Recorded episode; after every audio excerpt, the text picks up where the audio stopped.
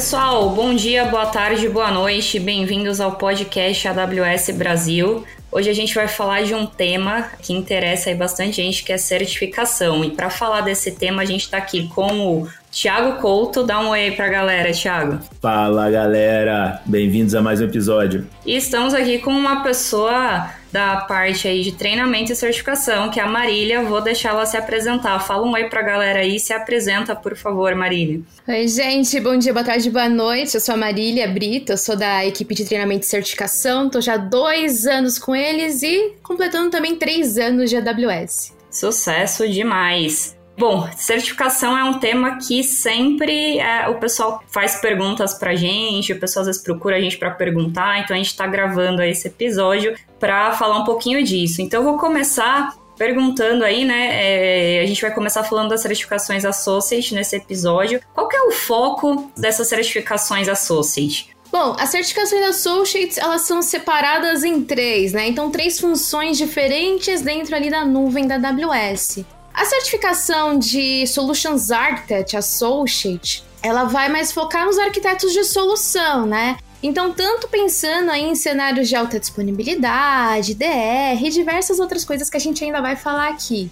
A SysOps, a System Operations Associate, vai focar mais em quem administra sistemas na nuvem, tá? E a Developer focando um pouco mais nos desenvolvedores mas isso não quer dizer, por exemplo, que uma associate não falaria de desenvolvimento, nem que na developer você não teria que saber sobre monitoramento, e que na SysOps ninguém vai te perguntar sobre alta disponibilidade. Então, basicamente, não só essas, mas todas as certificações vão focar nas boas práticas do Well Architected Framework. Claro que puxando mais para o que cada uma tem o scope. Entendi. É, os, é, os assuntos eles se intercalam um pouco, mas é, cada prova ela tem um foco um pouquinho maior naquilo, mas tem é, intercalações aí de assuntos, certo? Que nem você falou, né? Não é porque você faz o associate que você não precisa saber nada de monitoramento, você vai ter que saber. E é até por isso que muita gente fala que é mais fácil quem faz uma associate já fazer as outras duas, né? É, é mais ou menos isso, né? Você já está estudando e você já estuda para todas. Com certeza, porque o conhecimento que você vai pegando, né, para estudar para uma acaba puxando para alguma coisa da outra e você já tá lá bem afiado, né? Interessante você partir para as outras, quem sabe para uma professional em seguida, claro, né, na medida do possível, não precisa correr não, gente, não é para ver quem tira mais rápido todas as certificações, não. Não, legal. E, e, quantas perguntas geralmente essas provas de certificação têm? Gente, geralmente 65 perguntas tá? A Solutions Architect e a Developer, elas vão ter 65. Então, é um peso diferente para cada uma das perguntas, né? Com uma pontuação que vai de 10, de 10 não, de 100 até 1000 e você tem que tirar pelo menos 720 pontos para passar. Na CISOPS houve aí uma mudança, né? Acredito que foi no início desse ano, então é um pouquinho diferente a dinâmica. Você vai ter 51 perguntas, múltipla escolha, né? Como você teria em qualquer outra. Só que na segunda parte da certificação, você tem três laboratórios práticos para resolver ali na console mesmo. Vai abrir uma VM, vão ter instruções do lado direito da tela e você tem que resolver cada um desses laboratórios e acertar ali, se eu não me engano, pelo menos 20% desses laboratórios para você conseguir é, ajudar nessa soma, né? E conseguir passar nessa certificação. O tempo muda um pouquinho também. O tempo ali na Developer e na SA seria ali mais ou menos uns 130 minutos e na CISOP 180 minutos, justamente porque tem a parte dos laboratórios. E claro, né, gente? Como nós somos brasileiros, não nascemos falando inglês, né? A gente tem a opção de pedir ali 30 minutos adicionais na opção de English as Second Language, né? O ESL mais 30, que aparece ali no Accommodations, antes de você fazer a, o agendamento da sua certificação. Então são 30 minutos que com certeza fazem a diferença. E assim, é, puxando um pouco a sardinha para o nosso lado, eu sou SA, é, eu queria entender um pouco mais sobre a certificação SA Associate A gente lida com uma gama muito grande de, de serviços, com arquiteturas muito diversas. Então, pode para o pessoal de casa aí dar um pouquinho de medo. Putz, é, o que exatamente vai cair quando a gente está falando de arquitetura? É, tem alguma curiosidade específica sobre essa certificação? Tem é, alguma coisa que pega mais nas perguntas? É, conta um pouquinho para a gente. Gente, o que pega muito ali é alta disponibilidade, tá? Então, quais elementos que estão envolvidos em uma arquitetura para ela ser altamente disponível? Então, aonde está focando? Ah, é uma, um quesito regional. Então, vou trabalhar em quantas AZs? Como que eu vou distribuir essas instâncias nessas AZs? Não, eu tô pensando ali em várias regiões, tô pensando num cenário de disaster recover, como que eu vou rotear meu tráfego de uma região para outra se eu tiver algum problema. Então isso pega demais. Claro que não é só alta disponibilidade, mas ficar para aí de alta disponibilidade dentro de uma região, entre regiões e até mesmo ali focando em bancos de dados, é bem interessante, vai ajudar bastante.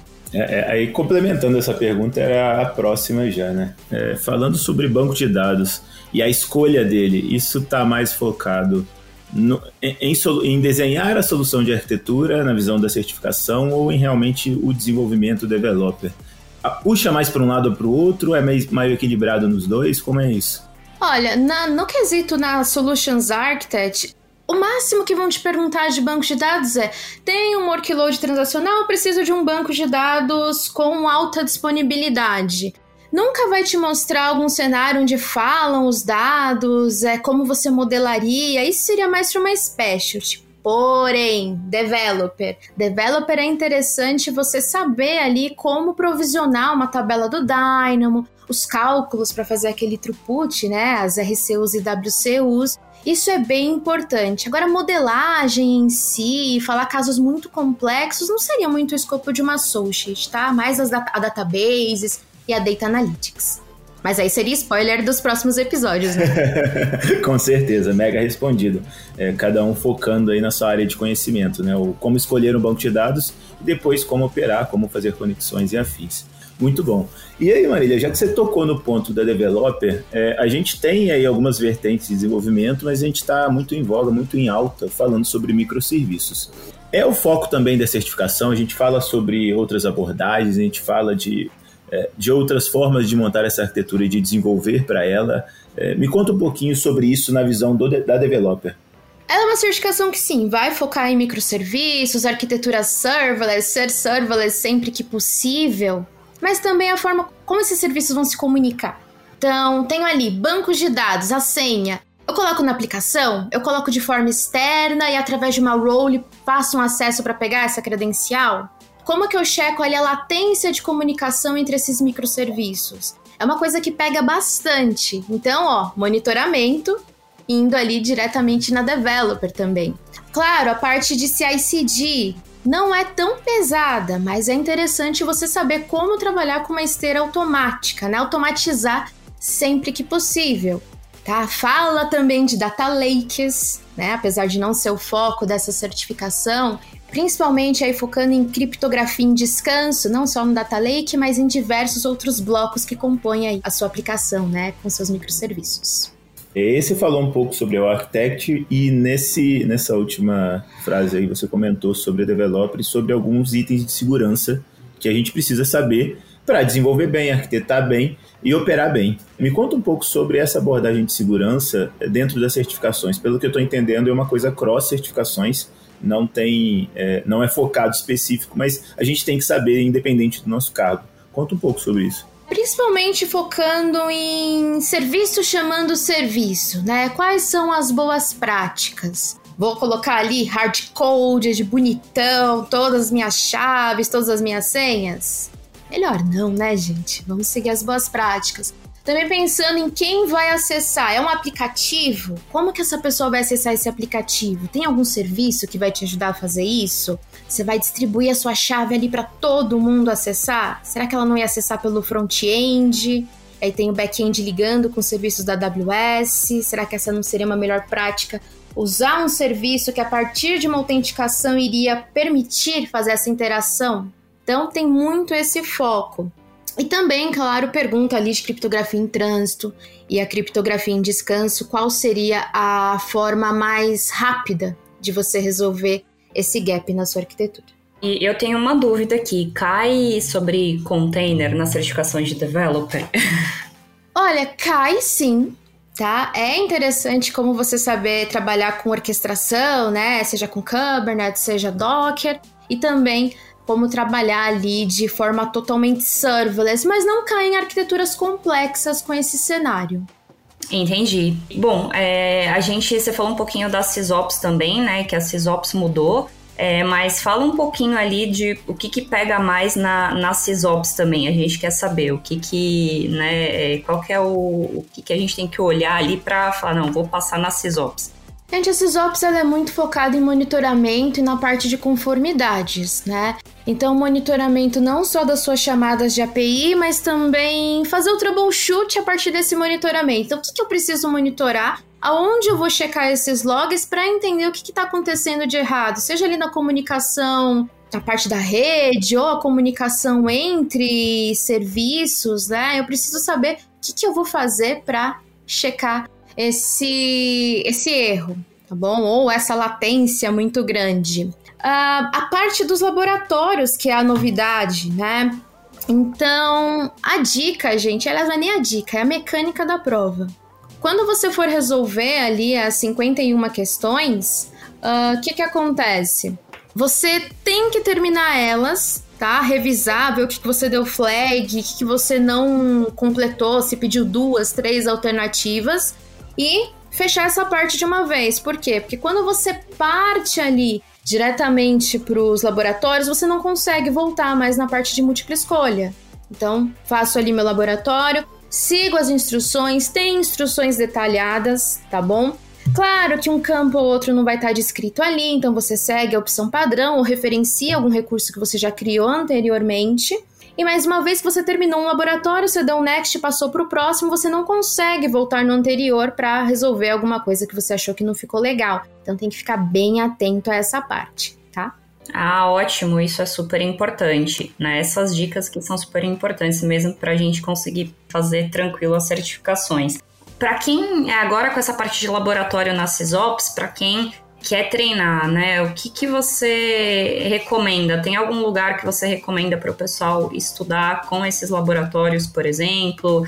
É, né, ou sei lá, de repente criar uma conta usar Fritier, não sei, o que, que você acha que é legal aí, o pessoal se preparar para os labs? Olha, os labs, eles são. Eu diria que são a parte mais simples da certificação, porque existe ali todo um passo a passo do que você tem que fazer. Você não precisa ter um conhecimento tão pesado na parte prática, mas é sempre interessante você já ter visto a console alguma vez. Então existem os serviços com a categoria free tier. Você pode criar alarmes ali para se começar a cobrar um dólar, por exemplo, porque passou do free tier, você já ficar atento ali à fatura no final do mês. A gente tem também, tem, também teve o lançamento do Skill Builder da AWS, onde você tem ali laboratórios que você pode realizar, então vai ajudar bastante. E claro, na parte das páginas, da página das certificações, você tem ali as questões práticas, né? As 10 questões já resolvidas e o teste prático que você pode realizar também para sentir pelo menos como é essa parte da múltipla escolha. Nos laboratórios eu recomendaria o Skill Builder. Aí assim, putz, peguei essas dicas aqui e agora eu resolvi que eu vou tirar as três. Qual o caminho? É, tem algum material específico da AWS? Tem parceiros? Como é que eu me preparo, que eu sento na cadeira e começo a me preparar para certificações? Primeiro de tudo, você acessa lá o aws.amazon.com certifications, você seleciona a certificação que você quer começar e procura o guia da prova, tá? O guia do exame. Ali vai, vão contemplar todos os pilares, domínios dessa certificação. Podem ser quatro, cinco, depende da certificação tá? Então prestem estar atento, que, que vai cair nessa certificação. Depois nós temos cursos gratuitos também ali no Skill Builder que podem ajudar vocês nessa jornada. Tem também a nossa equipe de treinamento e certificação que está sempre disposta a atender os nossos clientes que querem aí ter uma jornada imersiva na nuvem.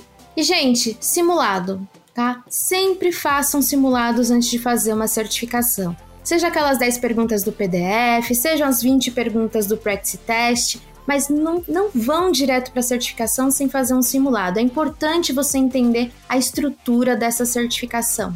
Bem, pessoal, a gente vai começar eh, o nosso processo de encerramento aqui para a gente começar a estudar para certificações. É, primeiro, Marília, muito obrigado pela participação. Eu acho que foi muito instrutivo para a gente, para todo mundo que está em casa. Eu queria que você desse as dicas finais e se despedisse do pessoal de casa, por favor.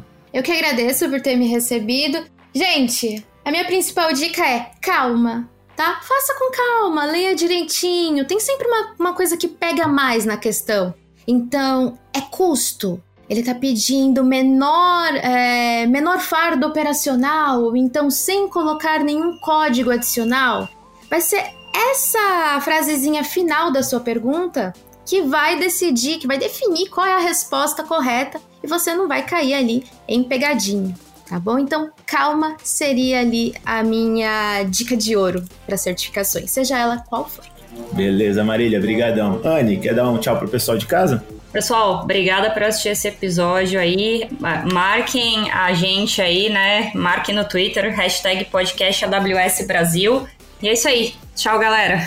Beleza, esse foi mais um episódio. Obrigado, pessoal. Até a próxima. Valeu!